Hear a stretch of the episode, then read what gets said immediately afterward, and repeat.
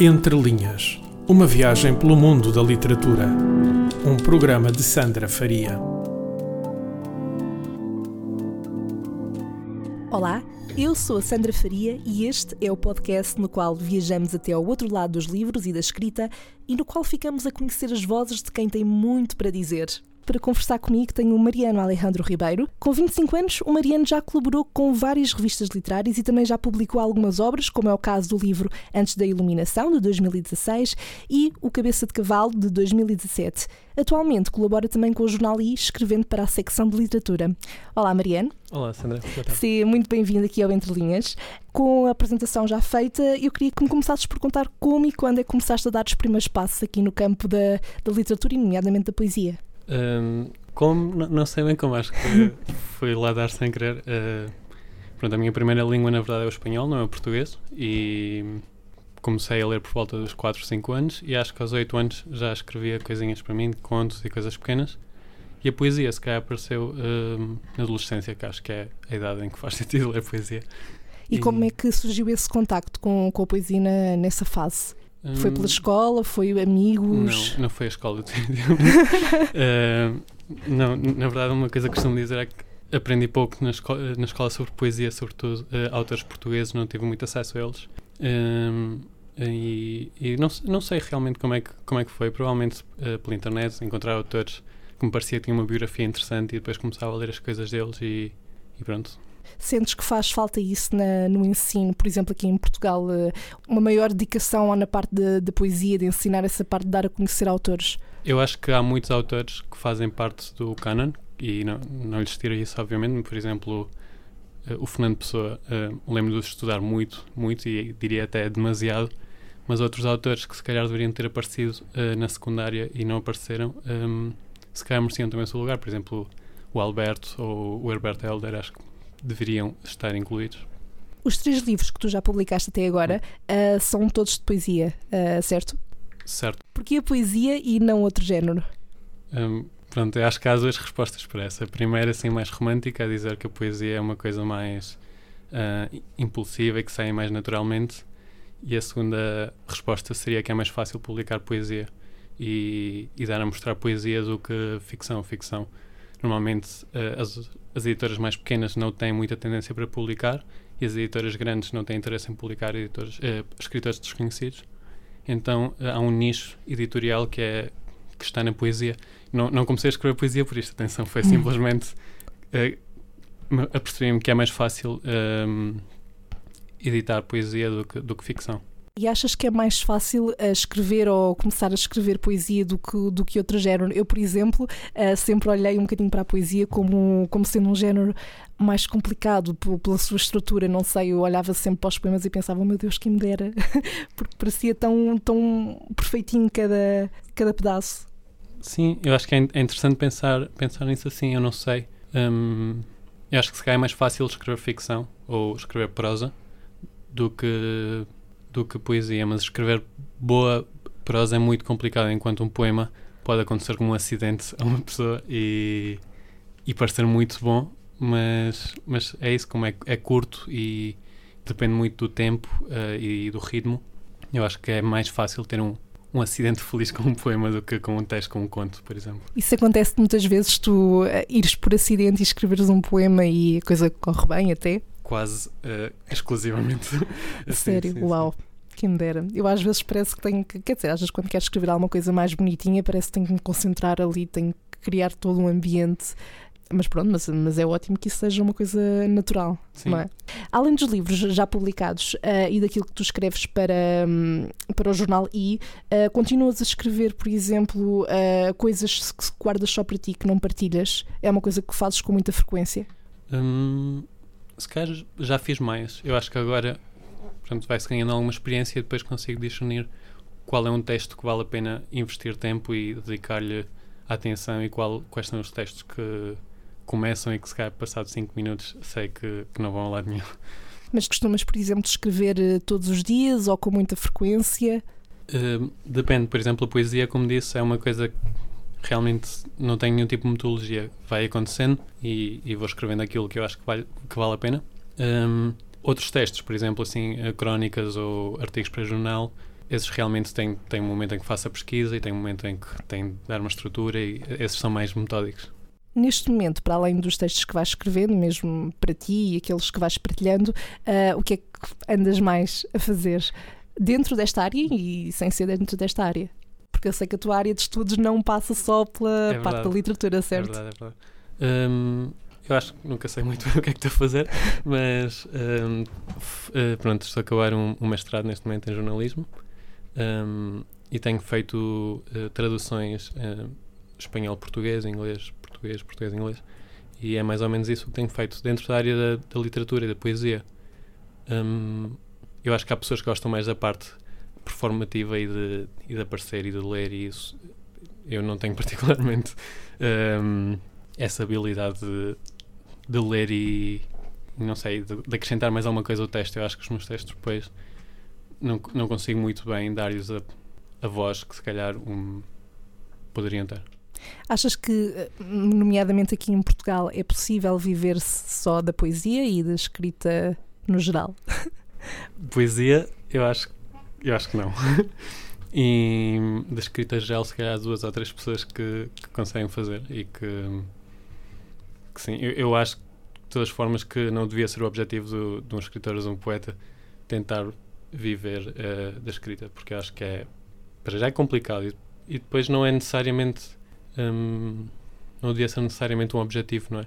Querer eh, Fazer só isso, Sim, fazer dedicar só só isso, isso. até porque acho que muitas, em muitas artes, eh, quando o artista ehm, consegue viver exclusivamente da sua arte, se calhar pode comprometer um bocadinho o, o produto final, digamos. Sim, se calhar depois também acaba por acontecer uma, uma pressão que o próprio artista acaba por colar- ah, colocar em si de como tem que viver daquilo, tem que ter as coisas de uma certa forma e acaba por deixar se calhar de fazer um bocadinho aquilo por si, porque quer e porque gosta e de fazer mais porque tem de ser, Sim, digo eu. não, não, eu, eu concordo e acho que também, hum, sobretudo na escrita, mas acho que também nas outras artes será assim.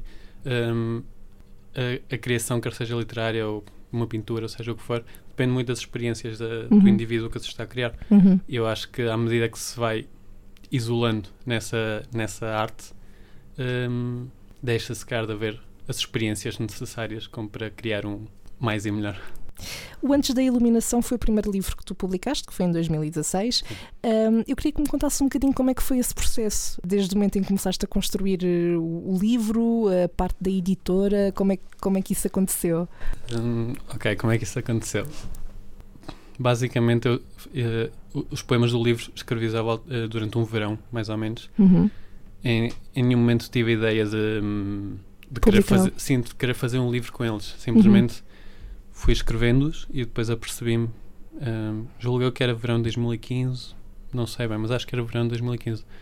Hum, apercebi-me que tinham mais ou menos uma temática e que muitos dos poemas, mesmo os- mais fraquinhos, hum, funcionavam bem em, em conjunto, faziam um todo. Uhum. Hum, durante algum tempo pensei em editá-los como, como livro de autor, mas, mas era, era muito trabalho. e, e um dia decidi enviar a Mariposa Azual, que eu achei que era todas as editoras assim hum, de poesia, se calhar a que, a que seria a que se enquadraria, o que o livro se enquadraria melhor no seu, Uhum. no seu plano editorial. E a Mariposa Azual, pronto, perguntei-lhes se, hum, se aceitavam originais e eles disseram que sim. E passado duas horas hum, de, de eles terem enviado o livro, disseram que queriam fazê-lo e que queriam editá-lo. Ah, então foi relativamente fácil, digamos assim, Sim. Eh, pelo menos a nível de contacto com, com a editora e de estabelecer foi, essa. foi, foi por mail e foram dois e-mails até, até ter a resposta, portanto eh, foi uma surpresa bastante agradável.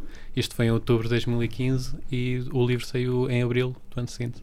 Então foi um processo até bastante, bastante fácil. Eu, eu tenho, pelo menos tinha um bocadinho a ideia de que, quer dizer, e se calhar há casos em que demora muito mais tempo, sobretudo se calhar outros tipos de livros, mas tenho sempre a ideia de que é um processo que ainda demora algum tempo, mesmo Sim. com as editoras. A, a Mariposa eh, também eh, edita poucos livros em comparação a outras editoras.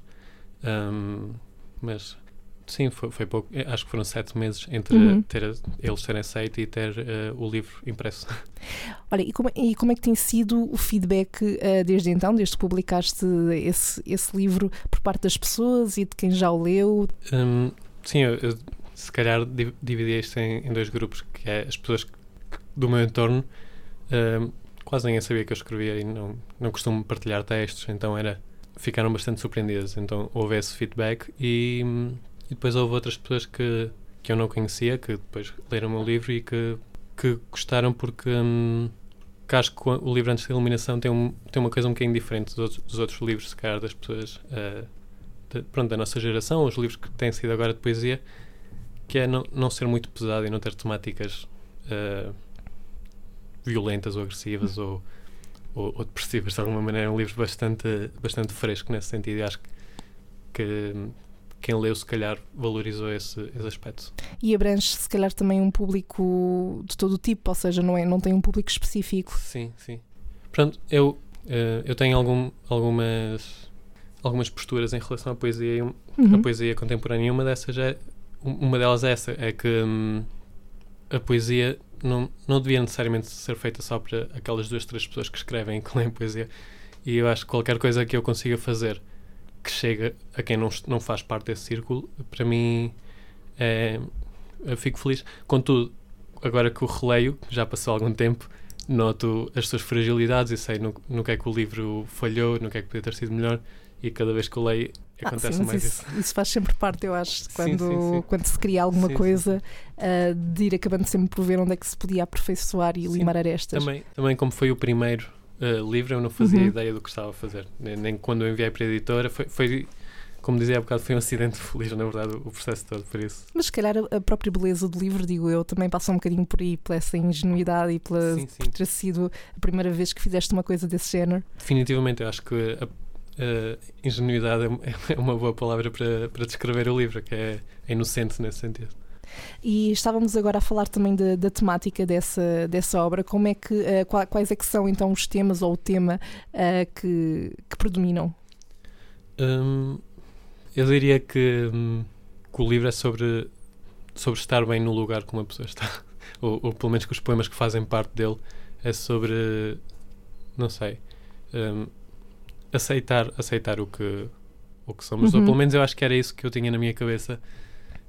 Um, enquanto, enquanto escrevia esses poemas, não necessariamente a pensar sobre fazer, fazer estes pensamentos de poesia, mas simplesmente era, era algo que andava na minha mente e, e acabou por, por, ser poema. Entretanto, já publicaste também mais, mais dois, não foi? Uh, tenho aqui ao meu lado que tu trouxeste o Cabeça de Cavalo Sim. e uh, o Antes da Iluminação, que nós falámos agora. As, as, grandes diferenças para ti relativamente, lá está, a publicação agora de, depois destes destas obras que surgiram depois? Sim. Ou o processo foi, foi igual, também foi, não, foi simples? Um, pronto, tenho estes dois e depois fiz uma plaquete para a da Correria chamada Carta em Fuga, Carta em Fuga Hidra. uh, uh, e basicamente o que. Não sei, acho que foram bastante diferentes agora que penso nisso. O, este livro Cabeça de Cavalo não, não planeava, não planeava editá-lo. Foi um, um editor que entretanto ficou meu amigo do Brasil que entrou em contato comigo pelo Facebook uhum. e perguntou-me se eu tinha poemas, se queria editar, porque ele tem esta editora que é Macondo e queria fazer alguma coisa.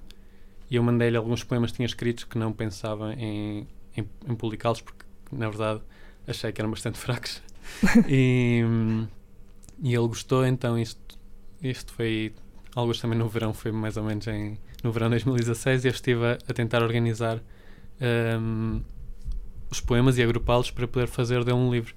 E pronto, e, e foi essa história. O outro livro, o Carta em, eh, Carta em Fuga, para grávida, já, já nem eu sei, um, foi, pronto, eu tenho uma grande apreciação pela editora da Correria e queria uhum. publicar uhum. uma coisa com eles e, e pronto, ia falando com o Nuno, com o Nuno Moura, que é o, o editor, e, e tive, isto são dois poemas, o livro é pequenino, devem ser umas 12 ou 15 páginas, e quando tive estes dois poemas que são assim longos, eh, enviei para ele e ele gostou e, e decidimos fazer isso. Mas é, é uma coisa pequenina, nem, nem o chamaria mesmo mesmo livro. E esse também foi na altura do verão que começaste a, a construí-lo. É que eu ia dizer que a tua estação do ano, sem dúvida, seria o seria verão, verão. pelo menos. É verdade, é verdade. Acontecem, acontecem as melhores coisas. Um, não, sei, não sei porque, se calhar porque tenho mais, mais tempo e. Sim, sim. Acho que seria isso. Uma coisa que eu não referi uh, no início, quando te apresentei, é que tu nasceste na Argentina. É verdade. Certo? Portanto, acabas por ter assim um bocadinho o coração em Portugal, o coração na Argentina Sim, sim. também, digo eu. Um, mas a verdade é que vieste para Portugal muito cedo, não foi? Com Sim, 10 anos? com 10 anos. Eu, fiz, eu disse que fiz bem a pesquisa. Uh, olha, achas que o teu percurso, uh, nomeadamente no que toca à poesia uh, e à escrita no geral, teriam sido diferente, uh, diferentes se não tivesses vindo para Portugal? Teriam, teriam muito. Sobretudo eh, por causa das influências que, hum, que uma pessoa vai adquirindo ao longo dos anos. É? Eu, há muitos, muitos autores portugueses que eu li que têm algum impacto no que eu escrevo que se tivesse ficado na Argentina, para já ia escrever em espanhol. e que, que não, não teriam, não é? E pronto. Inevitavelmente tenho de perguntar quais é que são assim as tuas referências, uh, as do início, as de agora, para, para escreveres e, e nas quais te inspiraste. Uh, não sei, eu acho que hum, tenho muitas, mu- muitas influências, ou pelo menos eu gosto de ler muito e de mu- muitas coisas diferentes. Um, relativamente à poesia, para o livro Antes da Iluminação, eu estava a ler muita poesia beat, que é a Uhum. poesia uh, pronto, dos Estados Unidos dos anos 40, 50, uh, 60 até. E hum, eu acho que muito, a atitude deles, não necessariamente em relação à poesia, mas em relação à vida, se calhar foi algo que que, hum, que influenciou um pouco os poemas desse livro. Mas depois a, leio, leio mesmo muito e, e coisas diferentes, por isso não, não saberia indicar nada em particular. E uma obra ou duas, ou três, se quiseres e se tiveres em mente, que tenham, que tenham marcado. Hum, diria, por exemplo, Os Vagabundos do Dharma, do Jack Kerouac. Uhum. Uh, foi um livro que, hum, que marcou e que isto li recentemente e acho que não tem um impacto necessariamente na, na, nos meus poemas. É o 2666 do Roberto Bolanho. E que é- porquê cada um deles? Os Vagabundos do Dharma, eu acho que é, é a, respo- a resposta mais fácil, porque foi, pronto, foi numa altura em que eu estava muito, estava muito descontente com, a, com o meu percurso académico e, com coisas da vida em geral. E o livro foi-me para as mãos. E não sei, foi aquela sensação que quando parece que o livro está a falar diretamente para nós, e não necessariamente enquanto leitores, mas a nós enquanto pessoas. E então foi difícil não, não me sentir. Hum, cativado pelo, pelo que estava a ler. O, o Bolanho, simplesmente porque porque eu não achava que era possível escrever um livro como, como esse, como o 2666, eh, em- no século XXI. Recomendas então? recomendo, sim, recomendo. Quando começaste a escrever, ahm, sentiste que, que nesses primeiros passos que começaste a dar, ah, a coisa fluía com naturalidade, ou seja, as coisas saíam-te com naturalidade, ou sentes que, e, e sobretudo agora olhando para trás, houve um processo de aprendizagem? Eu acho que foi, foi um bocadinho dos dois. Acho que pronto, a aprendizagem é sempre, não é? Sempre, tudo o Uhum. que estamos a fazer é aprendizagem.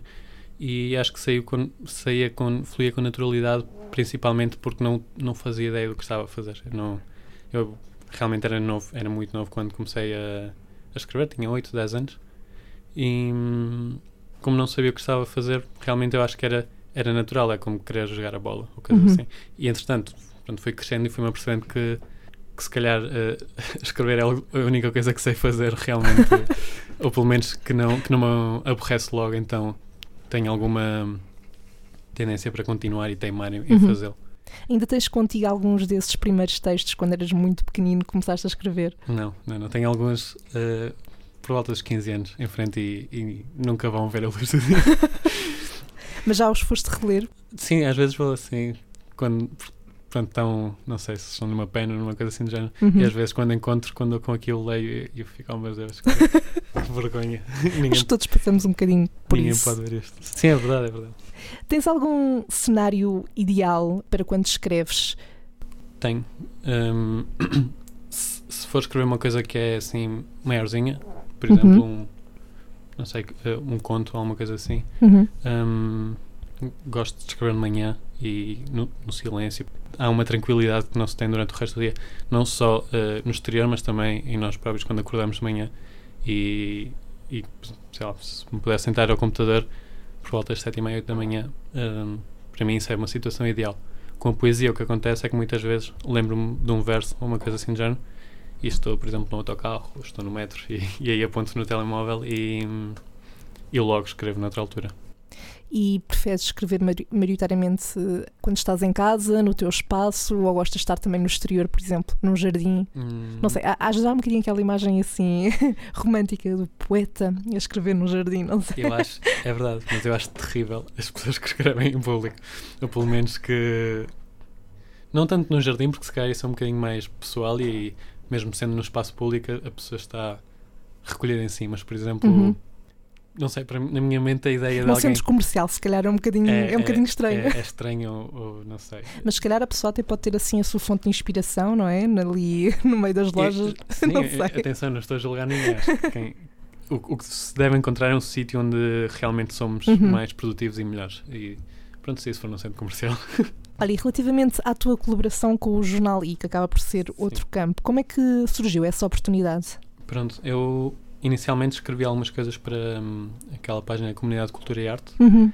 E, Gosto bastante. Sim, tem, tem, tem várias, várias áreas, eu acho que é, é, muito interessante. Uhum. Então escrevi assim alguns textos sobre literatura para eles. Não foram muitos, foram dois ou três.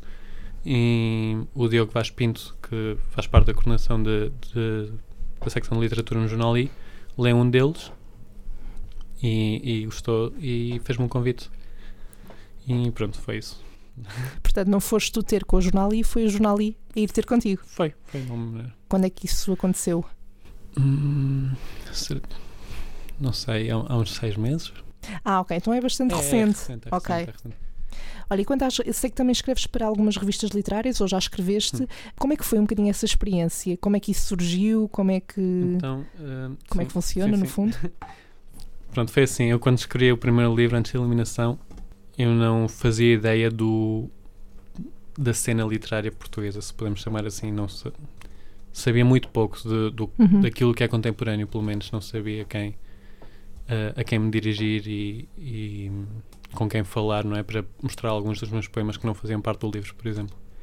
Então, um, pronto, com o lançamento, fui conhecendo pessoas, fui conhecendo revistas que se calhar não têm muita divulgação e, e fui nesse caso, em vez de ser convidado, foi a maior parte das vezes eu a pedir para, para, para publicar, por exemplo, a Enfermaria 6. Um, Lembro-me de serem das primeiras revistas que é online uh, que eu lhe pedi para, para publicar alguns dos meus poemas.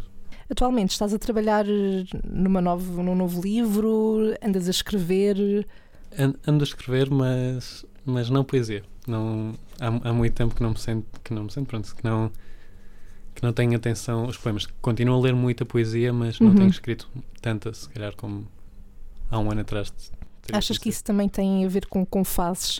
Uh, com fases de, por exemplo, agora apetece escrever poesia, escreves, mas se calhar há uma fase pela qual passas em que já não estás para inclinado. É, eu acho que é mais um descontentamento com, com, com a poesia. Eu, eu acho que a poesia, apesar de ser uh, uma atividade muito libertadora, uhum. eu acho que. Hum, é muito difícil fazer uma coisa grande, se alguém quiser fazer um texto, por exemplo, grande, e que seja bom. É, é, é complicado escrever uma, uma epopeia, por exemplo. É, e eu queria escrever alguma coisa que fosse para lá da, da poesia e, e, pronto, tenho, tenho feito isso. Também é bom variar um bocadinho, é, não é? É, definitivamente. Olha, agora vou-te fazer uma pergunta profunda. Okay. Estás preparado? Estou. Vou pôr aqui um instrumento. Não, estou a brincar, não vou pôr. Achas que a poesia pode funcionar uh, como um refúgio para quem, para quem escreve. Ou mesmo para quem lê também. Eu acho que hum, acho que pode funcionar como refúgio mais para quem lê.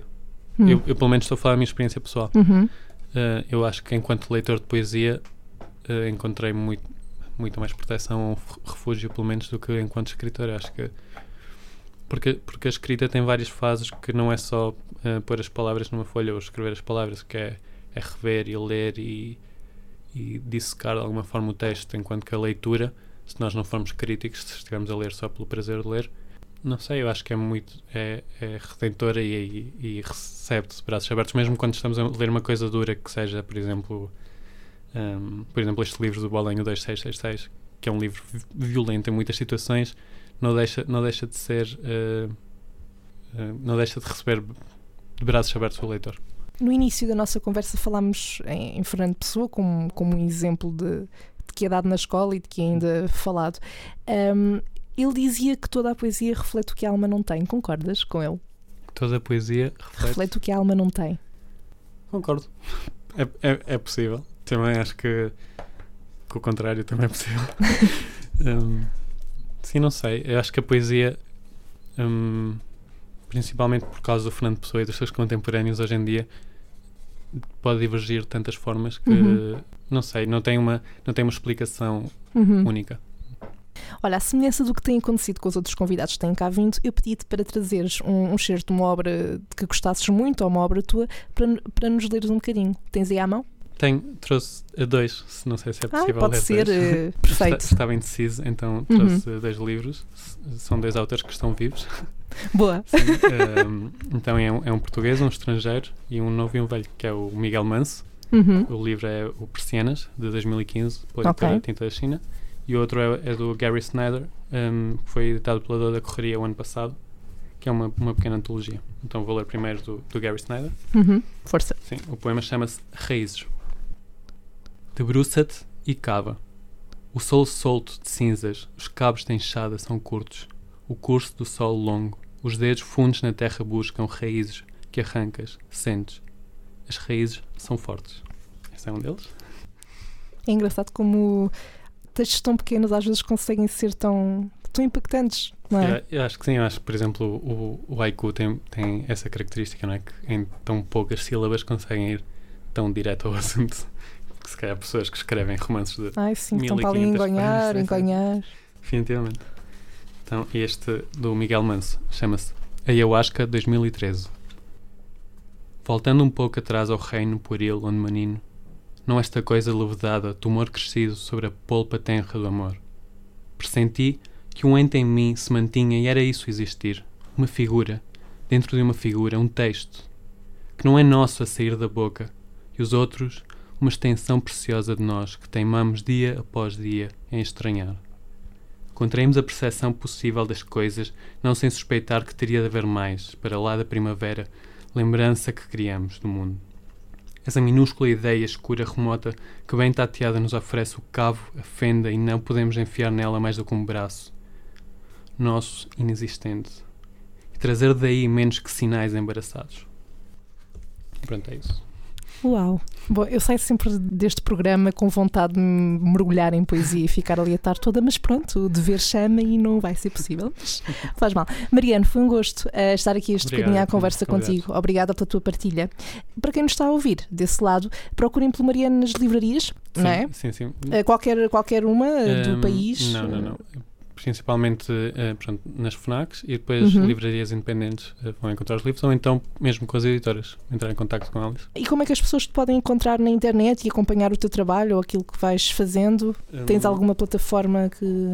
Costumo partilhar mais pelo, eh, pelo Facebook as coisas que vou fazendo, Ok. que vão acontecendo e, e quem quiser seguir é, é bem-vindo. Também não é, não é muito interessante, admito, mas Pronto, então já sabem, procurem pelo Mariano no, no Facebook, Mariano Alejandro Ribeiro, Sim. não é? Vão ver e acompanhem o trabalho dele e já sabem, para a semana o Entre Linhas regressa com um convidado diferente e novas histórias para ouvir. Até lá, podes seguir todas as novidades através do Facebook e do Instagram em entrelinhas.podcast e ouvir os episódios anteriores no SoundCloud em soundcloud.com barra entrelinhaspodcast ou através do iTunes, procurando por Entre Linhas Podcast. Até para a semana!